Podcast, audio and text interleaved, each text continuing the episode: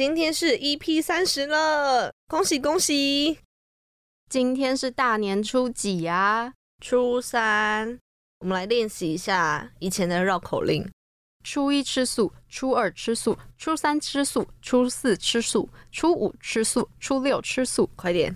初一吃素，初二吃素，初三吃素。停停停停停！我觉得，我觉得你会被我们之前声音表达课的老师当掉。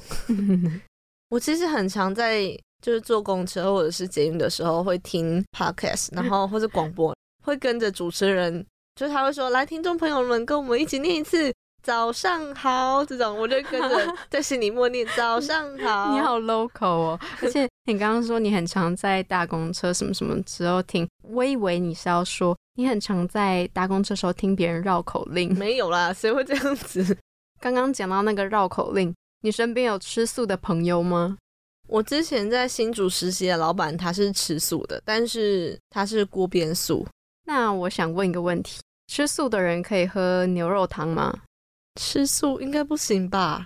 我会想到这个很无聊的问题，就是因为就我身边其实有蛮多是不能吃牛的朋友，但是有一次我们去吃饭的时候，他点了牛肉汤，然后喝汤是吗？对，我就想说不能吃牛，可以喝牛肉汤，可是牛肉汤它里面的主体就是牛肉去熬制的，对对对，没有没有，有一种牛肉汤是它没有牛肉，就只有汤哦，就是你懂吗？牛肉熬的汤。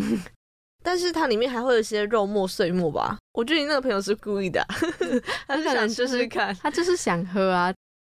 哎，我其实也很想了解，说吃素的人跟吃荤的人，他们之间的营养摄取是会不会真的有很大的差别？我觉得应该是没什么差吧，只是他们会用不同的食物去替代我们的可能肉类、蛋白质之类的。我阿妈就是她，好像是有什么初几初几是吃素，然后初几初几可以吃荤。才一长五杯哦，对对对对对，初一十五要吃要吃素，嗯对，因为我们每次回外婆家，通常都是初二回去，然后大家有都会挑可能一两天是出去外面吃饭，然后他们就特别看那个农民历，想嗯，阿妈是哪哪几天是可以吃荤呢？如果家里有长辈的话，特别记住这点，因为他们有时候会蛮坚持说初一十五就是应该要吃素。你知道初三其实还有一个习俗吗？就是你要提早熄灯去睡觉啊，因为呢，根据民间传说呢，初三晚上是老鼠娶亲的日子，为了要避免打扰他们，所以我们要提早熄灯睡觉。我觉得大家应该比较在乎自己的过年假期有没有睡饱，还有红包收了多少呢？哦，我大概从大学开始就是包红包给我爸妈，可是你还是会收你爸妈的红包，当然是要收一点回扣了，才可以那个收支平衡一点。那我们为了庆祝第三十集呢，今天要分享的电影跟以往介绍的也不太一样哦，是我们很少会介绍的类型。对，大家可以小小期待一下。那我们先听个歌，等一下再回来。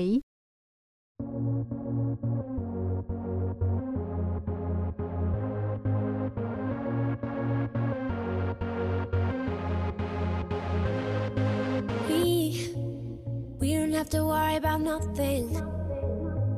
we got the fire and we burning one hell of a something.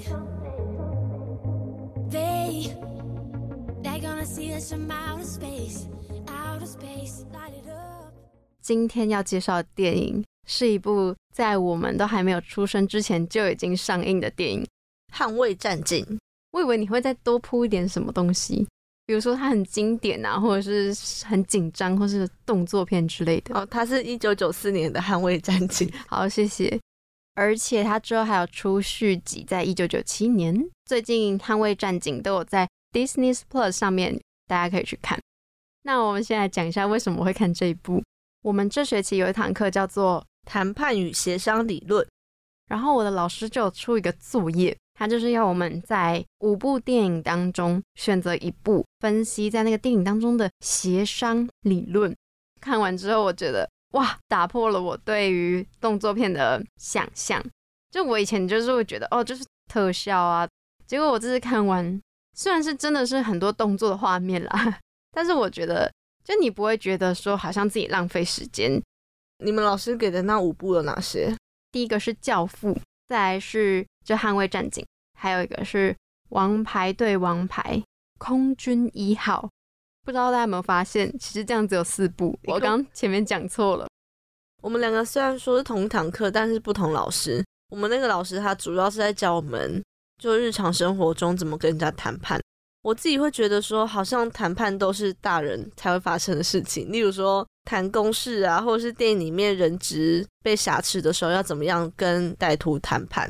但是呢，其实我们日常生活中就处在谈判这个情境里面。举例就是打工的时候会和老板讨论薪资的问题啊，或者是我们很常网购嘛，然后嗯网购就会遇到有人杀价，或者是我们自己会希望说可不可以价格再压低一点，会去做，哦会去跟其他家做比较。我想要讲一个最近学到的一个谈判的技巧它叫做贝特纳 （B A T N A）。有些人会以为它是谈判筹码的意思，但不是，因为谈判筹码比较像是，比如说我是应征者，然后你是老板，我想要这份工作，然后去找你面试嘛。那我的谈判筹码就是我的学历或者是我的能力，对能力，我能力越高的话，可能可以拿到薪水会更多。所以贝特拿到底是什么？就是呢，假设这场谈判破局的话，你最好的替代方案是什么？就假如说你没有雇佣我的话，我还没有一个 Plan B 的计划。哦，，对，我们回到这部电影里面，《捍卫战警》里面有非常多歹徒跟警察他们两个之间在斗智斗勇的画面。尤其是在中间那个部分，巴士被装炸弹那个画面非常的精彩。那你要不要先来讲一下故事背景，到底在说什么？有一位警察，还有一位歹徒。那这位歹徒呢，他在退休前是当警察，但是在一次意外中炸断了自己的手指，之后就被迫退休。但是他非常不满他自己的退休待遇。之前在前面的片段就有看到说，我在想一定是有一些退休金、退休俸，以及一个纪念的手表，但他们都说那个手表很普通。我先来讲一下主要的三个角色，第一个是杰克，然后第二位是 Annie，第三位我们就直接说那个歹徒好了。杰克呢，他是由基努里维所饰演的，在《捍卫战警》里面，他演的是一位警察。那 Annie 呢，她是山卓布拉克所饰演，在里面是演一位女性的市民。那她也是里面的女主角。她在这部电影里面，因为超速驾驶被吊销了车牌，但是因为需要搭乘公车上班，所以就变成了这部电影里面的临时驾驶员。第三位呢，就是那位歹徒，花了非常多的时间在拟定勒索的这个计划。我们可以知道说，像这种电影里面，到最后当然是歹徒都会失败。直接告诉大家结局。对对对，大家应该都猜得出来了。那我想先聊一下基努里维。我昨天在查基努里维的时候，我光看他几篇报道就有点小小的感动到。在电影里面可以看到说他是一个非常心思细腻，然后警觉性很高的人，但在真实的世界当中，对他是一个非常淡泊名利，然后非常乐于帮助人的一位明星。因为即使他是演过好几部上亿票房电影的大明星，但基努里维他生活还是过得像一般人一样。怎么说？一般人跟不是一般人的差别是什么？因为很多大明星不是都会有那种保姆专车吗？但基努里维还是非常会常出现在地铁啊，或者是公园那种人来人往的街头出没。他没有那种哦大明星的光环。哎、而且他其实真的是演过非常多电影，就比如说像《骇客任务》系列，哦我还有看到他讲一句是说，我们做这一行就是为了要娱乐大众。那我很感谢影迷们让我获得成功。他非常不简单的呀，把自己的成就归功于影迷的支持。看到这些报道，我会觉得他是一个非常谦虚的人，即使他是一个大明星。那我可以跟你说，他二零二三年又有新片要上映了。嗯，我觉得我可以去看一下，支持一下他。女主角是山卓布拉克，我可以讲一下他们两个的小故事。山卓布拉克他在接受杂志访问的时候，就有讲说基努里维他一些暖心的举动。他们两个有一次在闲谈的时候啊，山卓布拉克就透露说没有品尝过香槟跟黑松露的味道。那突然呢，有一天基努里维他要骑脚踏车出现在他们家的门口，骑脚踏车哦，我是看他说是写骑脚踏车啦，好好好好，反正骑摩托车跟脚踏车不是一个重点。他就出现在了三卓布拉克他们家门口，还带着一束鲜花、香槟跟黑松露。一问之下才知道，说原来他记得 Sandra 说过的话，就希望说他可以喝喝看香槟，然后品尝一下黑松露是什么味道。因为我有看到这个讯息，然后我就想说，哎，那所以他们那时候拍完这个电影有没有发展出恋情啊之类的？结果好像真的是没有哦。基努里维他是一个非常愿意倾听朋友说的话，而且他放在心里面。你好像很了解他哎。我就昨天看到一些报道之后，我就觉得哇，如果真的有这种朋友的存在，很好哎。即使他日常生活中感觉好像就是把你讲的话当就一般话，但是他真的会记在心里。嗯，那大家注意了，下次就要骑脚踏车帮艾米肯 送香蕉、送玉米、送玉米，好好笑。那我们再回到剧情本身，其实最刚开始就是歹徒想要策划一个行动，让他可以成功拿到他觉得自己应该要有的三百万元。第一次的计划是执行在电梯里面，他就是偷偷的把炸弹放在电梯里面。可是警察们非常聪明的让那些人质成功的逃脱，所以他第一次计划就非常快就失败了嘛。嗯，警察们也以为说那位歹徒在那次意外之中就丧命了，但没想到。其实那个歹徒并没有丧命，对，他在经过多年的计划之后又卷土重来，想要报复。第二次的行动等于说，我觉得他就是锁定了杰克那个人。他在这整个过程当中的协调谈判，他都指定要跟杰克沟通。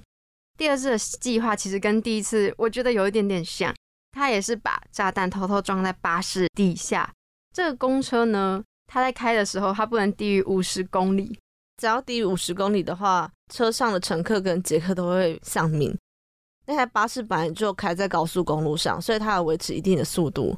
那后来因为杰克他就想要去阻止这台巴士，然后就跳上车，就后来就发生了，例如说他的本来的司机就被打伤了，原本好好坐在里面的女乘客，也就是女主角 Annie，她也被奉命当做驾驶员，因为那个驾驶受伤了嘛。对对对对对。哎，讲到这里，那我岔开一下。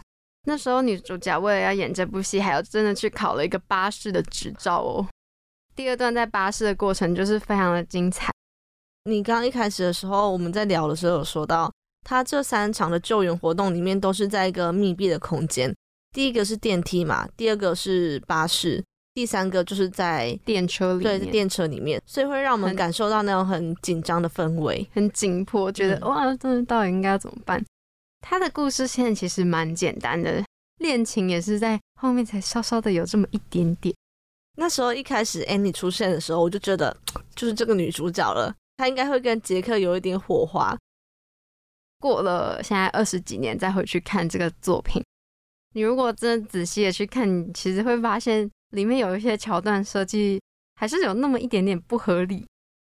那讲了这么多，我们就先来听个歌休息一下。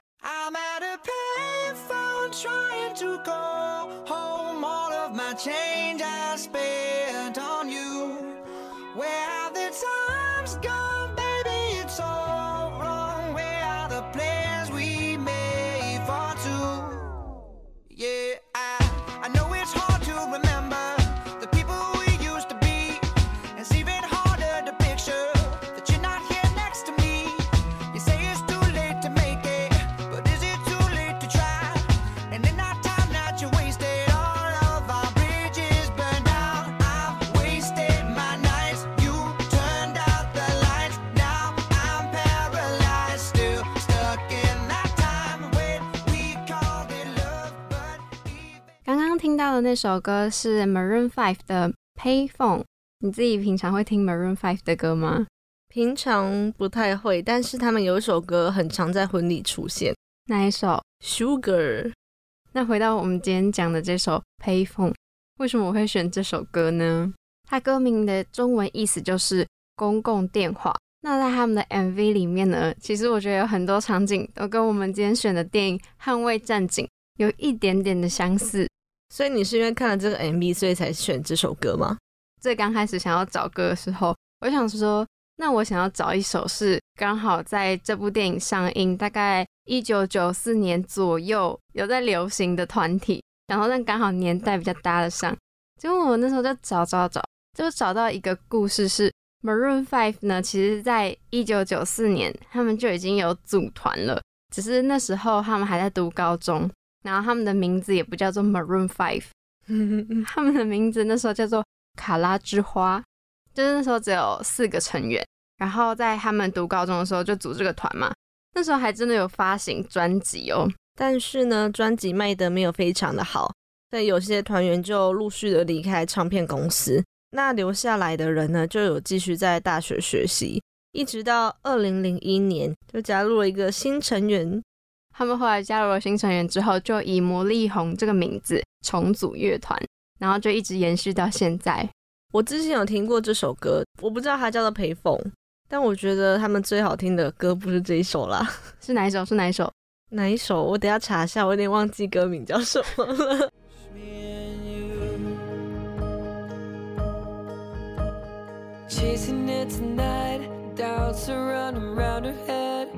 Chasing it tonight, doubts are running round her head. He's waiting, hides behind a cigarette. Heart is beating loud, and she doesn't want it to stop. Moving too fast, moon is lighting up her skin. She's falling, doesn't even know it yet. Having no regrets is all that she really wants.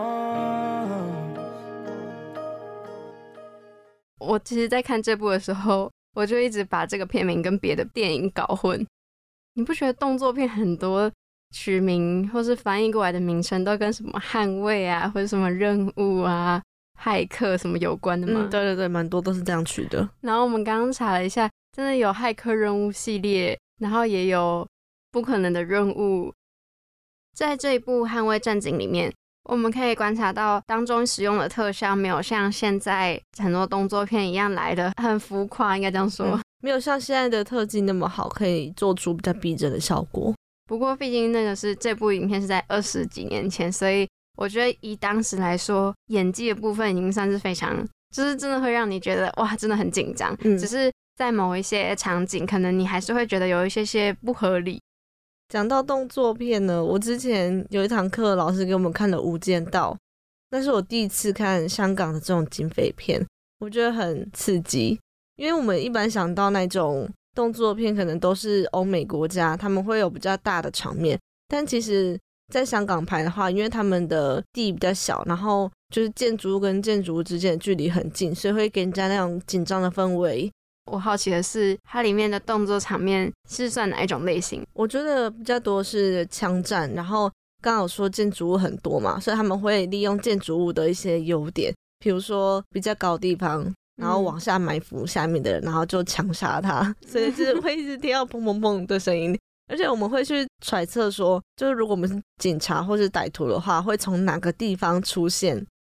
刚刚回想了一下《捍卫战警》里面的精彩画面。我觉得最精彩的地方是，他不是开巴士在高速公路上不能低于六十，但是我就会五十不能低于不能不能低于五十，我就会常看就是那个速度的指针，那个指针就是咦，快要低于五十喽，嗯，然后又上来了。哎，不过我那时候是觉得说，他们开上高速公路应该算是一个比较好的选择，因为比较不会有停红绿灯啊，然后还有其他车子。最聪明的是，它后面停去机场，因为机场会更宽阔，他们可以一直绕高速公路。平常不是就有限速，说你一定要开超过多少速度吗？嗯，所以才叫高速公路。好了，谢谢，不好笑。那我自己觉得最精彩的是，在巴士上面开车的驾驶员突然受伤了，临时要换女乘客上来开的时候，我那时候觉得哇，也太紧张了吧，因为他看起来就是不是很会开，而且。他前面还先说他是因为被吊销执照，所以才搭公车的。他是因为超速，结果他现在要开超速的车。你不觉得杰克很厉害吗？他在那么紧张的情况之下，还可以非常冷静的处理事情。嗯，那你觉得他是哪一种人格呢？这其实好像是一阵子以前就突然流行起来的一个心理测验。前几天我去跟以前实习的同事吃饭的时候，我们在餐桌上聊的第一个话题就是你 MBTI 是什么啊？那我自己觉得是蛮准的。艾米，你觉得准吗？我自己也蛮准的诶。其实你每个时段测，然后结果都会不一样，就是看你当时的心境有没有改变。如果说你可能受到一些环境因素啊，或是可能前阵子发生了什么事，让你自己性格上有稍稍改变的话，这个测验是一段时间就会让你不一样。不过在跟大家说我们是什么人格之前呢，想要先来稍稍的介绍一下，这到底分为哪几个种类呢？我之前就有测过两三次吧，但我都没有去看说它是怎么分类的，我只非常的在意说我自己到最后面出来的那个人格类型是哪一种。我想大部分的人应该都是这样。其实 MBTI 这个性格测验分类指标是经历了蛮长的研究之后，于一九四二年提出来的。从结果的分析，我们可以了解到自己的优势、劣势，还有可能的职业偏好，或者是与他人互动的样态。比如说你是比较内向的，啊，或者是比较外向。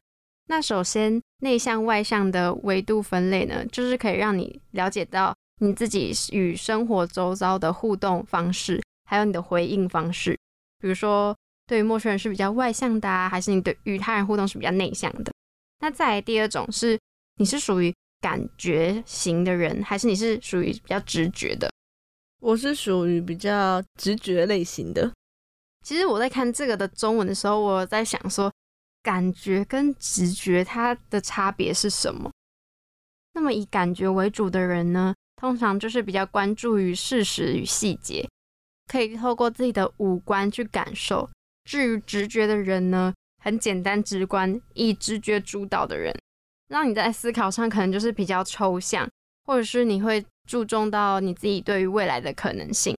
接下来第三种则是分为思考还是情感，这种维度呢是让我们去了解到你获取资讯与讯息之后。你要怎么样对于这些讯息做出判断？我觉得比较偏向思考的人呢，他应该是比较逻辑的吧，就在做事情上不会像是感情用事。会不会有可能是他比较会在意别人的感受？这样子的话会有一点危险的是帮人家代班的部分，对，帮人家代班，然后说我家里有事情，或是哦我小孩怎么怎么了，然后我男朋友怎样怎样，看到现实动态发现他出去玩啊。有这种事情发生，那这应该算是欺骗了吧？对啊，你这个人如果是很重义气的话啦，你就觉得好，那我这次帮你。但是看到 IG 还是会难免有点不开心嘛，就觉得我在这里工作，然后你你拿着这些时间还有你上班的钱去玩。我自己是因为现在目前还没有在上班嘛，比较容易联想到的是在做分组报告的时候，就你可能看到你的组员交出来一个档案。只是你可能会觉得说，啊，好像有一些地方可以再更好，只是你又会不知道怎么样去跟人家说，那可不可以重写啊？那我觉得可以直接讲啊，因为这有关分数。因为我还有想到另外一个部分是，我会希望说我讲的同时，我会可以比较具体的跟他说我要怎么改比较好，而不是直接跟他说，哎，我觉得你那边不好。嗯，但是可能自己也要有一些想法，是跟他说。那我觉得可以修正成什么什么方向这样子？你是在暗示我那个成果册的检讨讨论写不好吗？哎，没有哦，我我没有，我只是突发奇想想到的。这个不一定是同诊的人才会有的问题。我觉得如果你是组员的其他人，也可以看一看你自己的朋友写了什么，因为毕竟那都是同一个报告。我昨天有看，因为我想说五十到一百。但是我光写个两三行就已经七十几了。我看到其实可以超过没关系，我只是至少要五十到一百。我有看到有一个同学写超多，我想说，嗯啊，五十到一百这样会不会超过？因为我一直在算那个字数，你知道吗？才也不用那么紧张。再就来到最后一种维度分析，它分为判断跟感知。这里的感知跟前面的感觉又不太一样。这里是说了解人们面对外在世界的处事方式与态度。我们会倾向于有个明确的方向或结果，还是会觉得要有个比较开放的态度去接受更多可能。像是判断的人呢，就是比较倾向于说你做事都是有条理、有结构。比如说你出去玩，你就希望可以排好一个 schedule 行程表，然后你可能写作业或者是执行任何事情，一件事情一件事情的来。那如果是比较属于感知的人呢，对于很多事情都是比较有弹性。我看到描述上，他还写说，这类型的人呢，适合一心多用，然后也可以同时做很多件事情。那在感情上可以一心多用吗？这我就不知道了。你自己平常做事情是习惯一件事情一件事情来，还是你会自己思考，觉得那我就想要有弹性一点？我会一件事情一件事情。假设说在剪影片或者剪音档好了，你一下子完成这个，一下子完成那个，那就会整个混在一起，就像我之前的桌面一样，非常的混乱。所以我现在就是会分类，这个音档就是在这个资料夹里面。那我想跟大家分享，前几天在剪某一集音档的时候，我就跟他说：“你这集的音量可以做调整。”他就说好。然后上课的时候，他就突然很紧张跟我说：“我们这集的前面开头集数是不是讲错了？怎么会是这样？”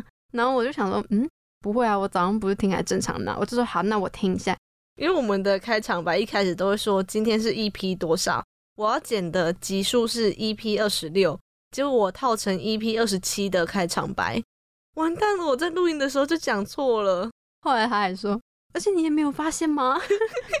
还 还怪你呢。”根本就是因为太多档案，他同时做两件事情就搞在一起了。好抱歉，没有没有，没事没事。我跟你下跪。不知道大家有没有多一点了解，还是觉得我其实根本就不想听这些。我就算听完你讲那么多啊，我还是只想知道我自己到底是哪种人格，最终结果让我知道就好了。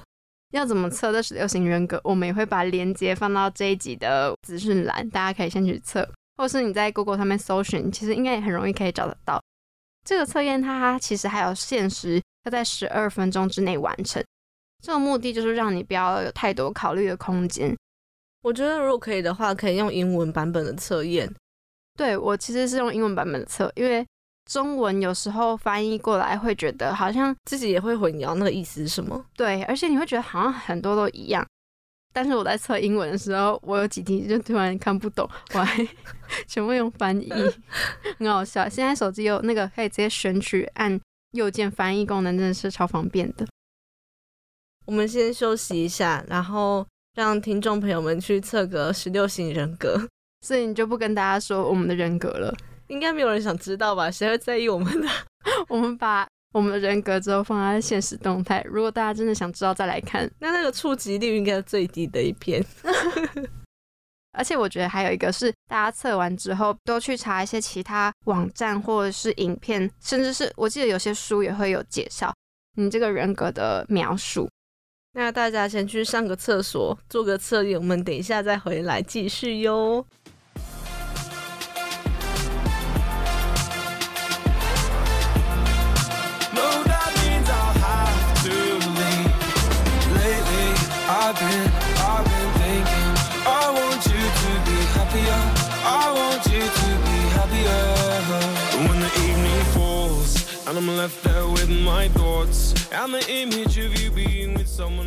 本集的推荐餐点是不滋不滋不滋不滋三明治。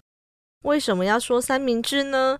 因为我在查基努里维的相关资料的时候，看到一张照片。就是他独自一个人坐在一张公园的长椅上，然后低头沉思吃着三明治。其实国外还蛮多人会就买一个三明治来当午餐。我们台湾人可能会觉得三明治好像是一个早餐或者是一个小点心，但他们都把它当正餐在吃。